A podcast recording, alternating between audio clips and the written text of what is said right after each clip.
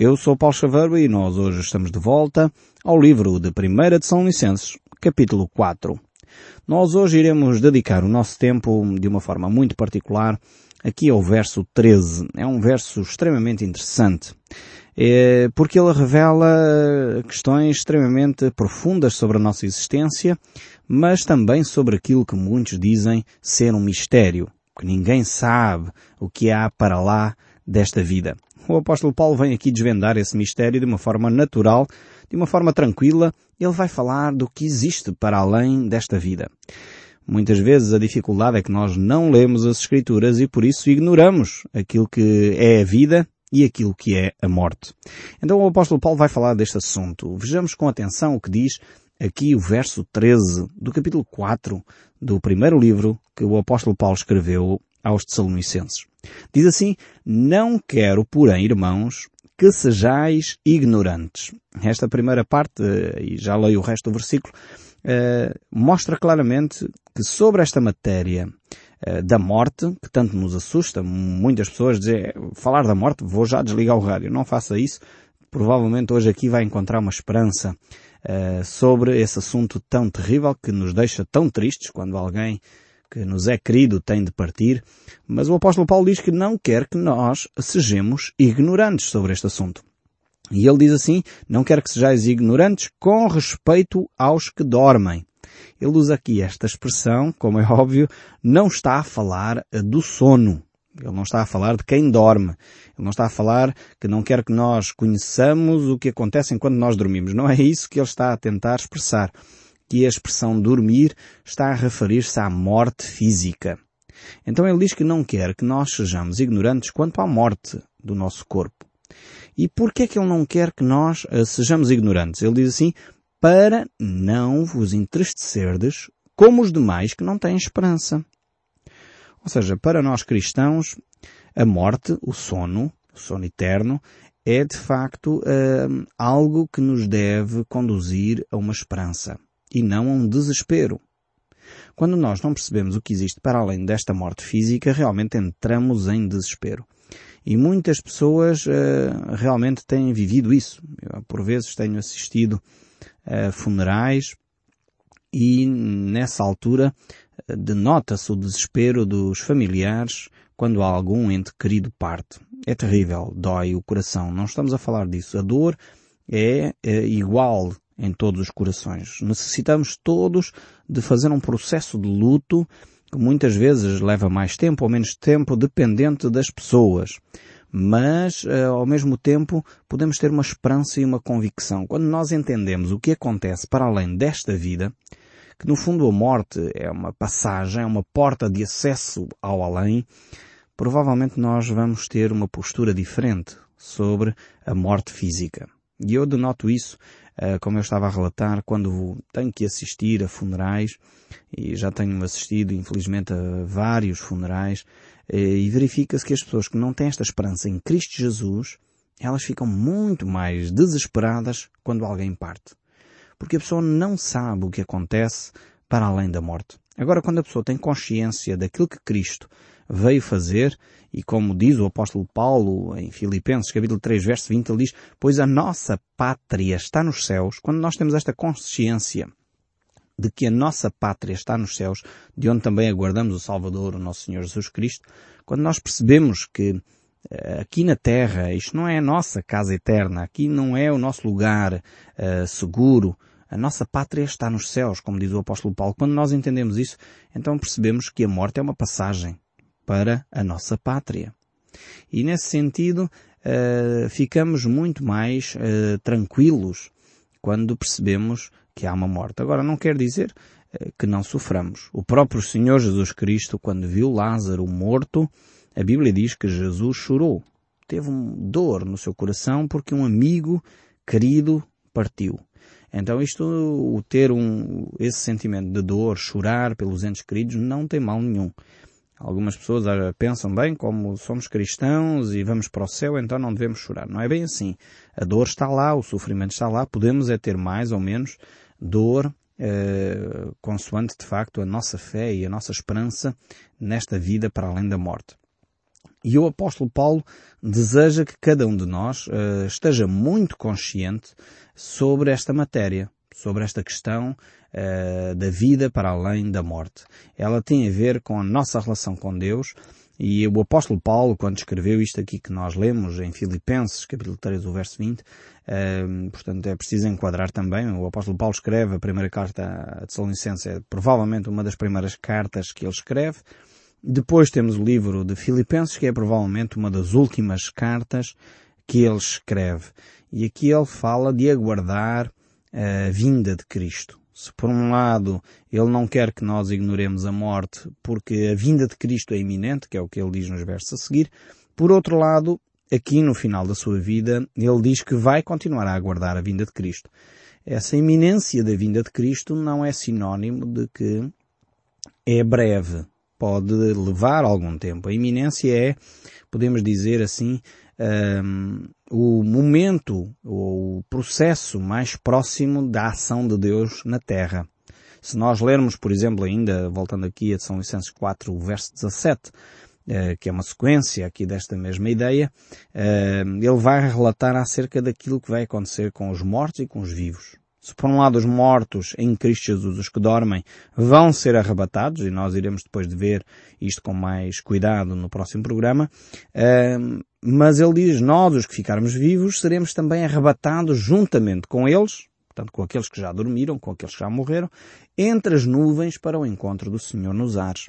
Então temos aqui este, este fenómeno uh, espiritual que com a ação de Cristo ele vai uh, ressuscitar o nosso corpo físico, independentemente do estado em que ele se encontra. Todos aqueles que já dormiram em Cristo há milhares de anos vão ressuscitar primeiro e depois então nós, aqueles que estamos vivos, iremos ao encontro de Jesus no ar. Aqui a expressão que aparece é arrebatados juntamente com eles. É uma palavra grega utilizada aqui, uh, arpadzo, que significa rapto, ou significa transportar para, ou como foi traduzida muito bem aqui, eh, nesta versão da Bíblia, por arrebatamento. Então é esta ideia de que seremos levados, eh, vivos, para junto de Cristo nos ares. Aqui não está a falar da segunda vinda de Cristo à Terra. É preciso fazer aqui uh, uma ligeira, uh, enfim, separação destes dois momentos porque muitas vezes nós confundimos isto. Confundimos a vinda de Cristo nos ares com a vinda de Cristo à terra para estabelecer o seu reino. Nós iremos ver isso depois eh, no, no, capítulo, no livro, no segundo livro que Paulo escreve aos Tessalonicenses, onde Cristo vai estabelecer o seu reino aqui na terra.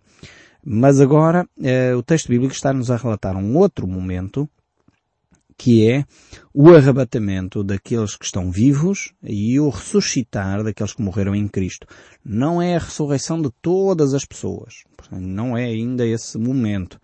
Estamos a falar só daqueles que tomaram uma decisão para seguir a Cristo e porque tomaram essa decisão de aceitar Jesus como seu Senhor e Salvador, entregaram sua vida nas mãos de Deus, a Bíblia fala então que esses ressuscitarão primeiro.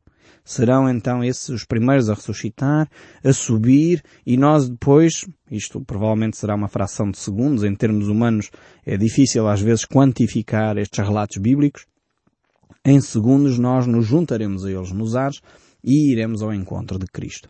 E este é de facto o momento mais fascinante uh, que eu espero. Aqui eu não gostaria tanto de entrar numa questão polémica, muita teologia, muitos livros têm escrito sobre esta matéria. Gostaria simplesmente de ficar aqui pelo texto bíblico sem grandes uh, polémicas sobre esta questão. Não vamos aqui discutir questões de semântica ou de teologia sobre esta matéria. O apóstolo Paulo é certo, é que ele escreve esta carta aos Tessalonicenses e estamos lembrados que ele teve apenas três semanas uh, em Tessalónica e depois ele teve que fugir de Tessalónica porque a sua vida estava em perigo. Uh, ele então passa por Bereia, depois vai então e fica em Atenas, e quando está em Atenas ele recebe a visita de Timóteo e Silas, que chegam com notícias frescas uh, do trabalho em Tessalónica. E ali estes dois homens de Deus trazem perguntas, trazem perguntas que o apóstolo Paulo vai tentar responder, e é isso que ele responde aqui neste verso 13. A pergunta, no fundo, era o que é que acontece àquelas pessoas que morreram em Cristo? O que é que vai acontecer a estas pessoas que estão a padecer, a serem martirizados por causa da sua fé? E o apóstolo Paulo então vai dar uma explicação sobre o que vai acontecer a estas pessoas.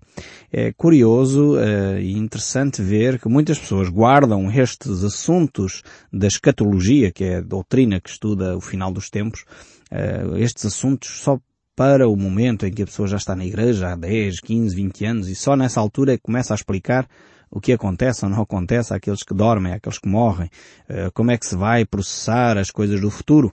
O apóstolo Paulo, pelos vistos, logo, logo, pouco tempo depois de estar em Tessalónica, começa a descrever uh, uma tese doutrinária sobre o final dos tempos. E ele aqui relata de uma forma muito interessante, muito concisa também, o que vai acontecer aos que morreram em Cristo, àqueles que estão vivos em Cristo e o que é, uh, de facto, este processo da vinda e do estabelecimento do reino de Cristo. Então ele começa a relatar aqui à Igreja de Salónica como é que essa situação se processa. Por isso ele diz que não quer que ninguém seja ignorante quanto a este respeito. Quanto àqueles que morreram em Cristo Jesus. Ele não quer que as pessoas fiquem ignorantes, porque há uma esperança. Essa esperança tem a ver uh, com o facto das pessoas terem aceito Jesus Cristo no seu coração e terem tomado e depositado a sua fé uh, na morte de Jesus Cristo para a purificação dos seus pecados e na ressurreição de Cristo como uh, o ter alcançado a vitória sobre a morte e sobre os pecados. Então esse é o garante. Jesus é o garante da nossa salvação. Por isso mesmo, ele diz que não quer que cada um de nós fique triste quanto àqueles que morreram em Cristo Jesus. Antes, pelo contrário, se a pessoa morreu em Cristo Jesus, não há motivo para tristeza, não há motivo para infelicidade. Porquê? Porque estamos num lugar muito mais agradável, estamos muito melhor após a nossa morte. E esta firme certeza Uh, de facto traz esperança ao nosso coração. Eu próprio tenho experimentado isso. Quando alguém parte e toma uma decisão para Cristo, uh, apesar de ser uma dor, porque é sempre uma dor, há saudade, gostaríamos de estar mais tempo, desfrutar da presença daquela pessoa, mas uh, a certeza de que aquela pessoa está com Cristo uh, traz uma paz imensa ao meu coração. Mas quando eu tenho que conviver com alguém que eu não tenho a certeza se tomou uma decisão para Cristo, e de facto essa pessoa estará na presença de Deus, e eu sei que provavelmente ela será uh, afastada eternamente da presença de Deus. Isso também invade-me uma tristeza tremenda. Porque percebo que aquela pessoa, e se os relatos bíblicos estão muito claros também quanto a isso, quanto àqueles que não tomam uma decisão de seguir a Cristo, a Bíblia diz que eles passarão a eternidade longe de Deus. Isto é terrível. É por isso que precisamos tanto de Jesus Cristo. Porque Jesus Cristo veio nos salvar do quê? Ele veio nos salvar de algo terrível. E esse algo terrível é o nós estarmos longe de Deus para toda a eternidade. Infelizmente, muitas pessoas brincam com estas situações, brincam com assuntos sérios. Eu acho que as pessoas brincam porque é tão assustador a morte que as pessoas não sabem lidar com isto. E por isso brincam, dizem, ah, eu quero ir é para o inferno, onde estão os meus amigos todos. As pessoas realmente não percebem o que é que estão a dizer. Porque a Bíblia diz que o lugar de tormento eh, e o inferno será lançado no lago de fogo e enxofre. O inferno não é um, ehm, todo, não é o fim em si mesmo. É, o inferno será lançado, diz a Bíblia no livro do Apocalipse, no lago de fogo e enxofre que arde aí sim eternamente.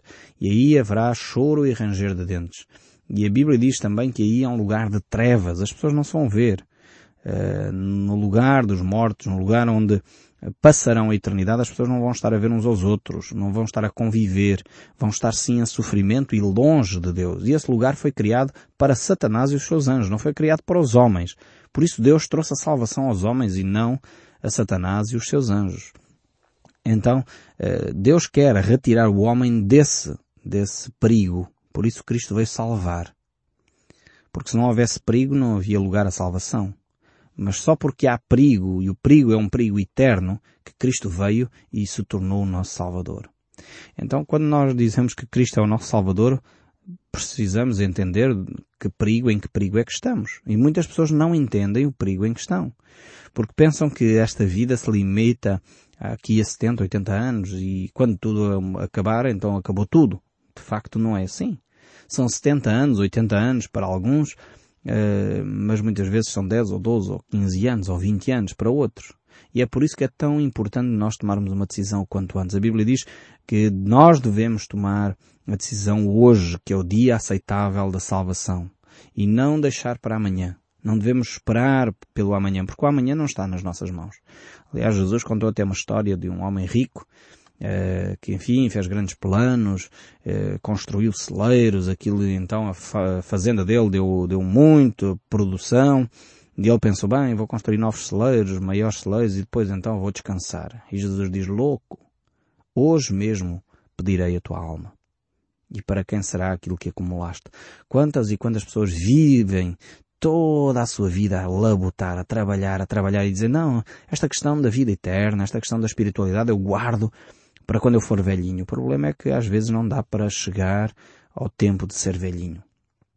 Há pouco tempo estava a falar com um amigo meu e ele estava a relatar que um colega de trabalho estava numa reunião de trabalho e começou-se a sentir mal, teve um ataque cardíaco e faleceu um homem com 40, 50 anos. Numa própria, num momento em que está a trabalhar, no dia, eh, enfim, sentiu-se bem, saiu da cama todo satisfeito, ia para o trabalho, certamente entusiasmado com os negócios que tinha para fazer, uma pessoa de responsabilidade, e de repente, um ataque cardíaco fica ali, as pessoas olham para ele, parece que está tudo bem, e de repente a pessoa cai redondo no chão. Acabou. Louco pedirei a tua alma e para quem será tudo aquilo que acumulaste? Para quem será todo esse trabalho, essa fadiga? Vale a pena nós pensarmos nestas questões. Vale a pena de nós pensarmos na vida eterna. Vale a pena nós pensarmos na nossa relação com Deus. Como é que está a nossa relação com Deus? E a Bíblia nos deixa claramente aqui uh, esta esperança que aqueles que estão em Cristo realmente uh, podem ter uh, esse relacionamento com Deus. E quando chega um momento de um funeral, quando chega um momento de, de partir, estão preparados para se encontrar com Cristo. Isto é o mais importante de tudo o que nós podemos ter.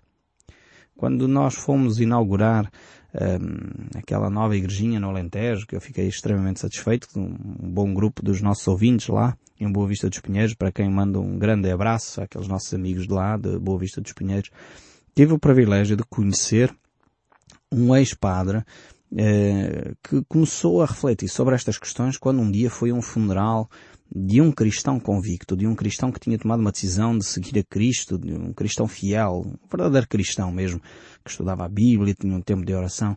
E ele assistiu nessa igreja uh, a esse funeral e ele ficou extremamente incomodado. Porque as pessoas ali não estavam tristes. As pessoas ali estavam a cantar alguns cânticos até de louvor a Deus. E isto incomodou de tal maneira esse, esse sacerdote, esse padre, estava já no sacerdócio há 10 anos. Ele decidiu eh, que ali tinha qualquer coisa de especial. Havia ali qualquer coisa diferente eh, que ele não estava a entender como sacerdote. E ele começou a pesquisar na Bíblia, começou a ser incomodado, começou a pesquisar na Bíblia e realmente ele percebeu que aquela fé genuína, que a pessoa de Jesus Cristo é o único que pode dar esta tranquilidade diante da morte. Por isso ele abandonou o sacerdócio e entregou a sua vida a Cristo e agora é um cristão bem fiel ao Senhor, segue a sua vida não mais como uh, um sacerdote, um padre, mas agora sim como um cristão fiel às Escrituras e anda a divulgar essa mensagem pelo mundo. Eu tive o privilégio de o conhecer e aqueles que estiveram em Boa Vista do, dos Pinheiros tiveram o mesmo privilégio de ouvir o seu testemunho e foi um testemunho impressionante. Realmente é importante nós, uh, diante desta grande verdade que é a morte, percebermos o que é a nossa fé. Porque realmente é como se costuma dizer, nós uh, temos uma grande verdade incontornável na nossa vida. É que todos um dia iremos morrer se Cristo não voltar antes. Uh, porque se Cristo voltar, como já vimos aqui neste texto, uh, iremos ser arrebatados. Iremos ser vivos, transformados e encontrar-nos com o Senhor nos ares. E esta deve ser a nossa esperança. Perceber que a morte não é o fim. Mas não é o fim para aqueles que tomaram uma decisão para seguir a Cristo Jesus. E que, se nós tomarmos essa decisão de todo o coração, poderemos ter uma eternidade agradável com muito mais prazer. Aqueles que não tomarem essa decisão, a Bíblia diz que estarão para sempre longe da presença de Deus. Eu quero dizer que apesar dos relatos bíblicos serem extremamente contundentes, eu não entendo toda a realidade do que será o estar longe de Deus. A Bíblia diz que é um lugar de tormento, um lugar de ranger de dentes, de angústia, um lugar de medo, de sofrimento e descreve-o com muitas, muitos pormenores. Mas mesmo assim eu quero dizer que eu sou limitado o suficiente para não perceber tudo o que isto quer dizer. Agora, eu não gostaria de estar nesse lugar de tormento. Eh, se chegar o meu, a minha hora, eu quero estar preparado para me encontrar com Cristo. Eu quero estar pronto para dizer, Senhor, eu estou aqui não pelos meus méritos, não porque eu optei pela igreja certa, não porque eu fui bonzinho, mas porque tu derramaste o sangue em meu lugar e porque tu me perdoaste os meus pecados.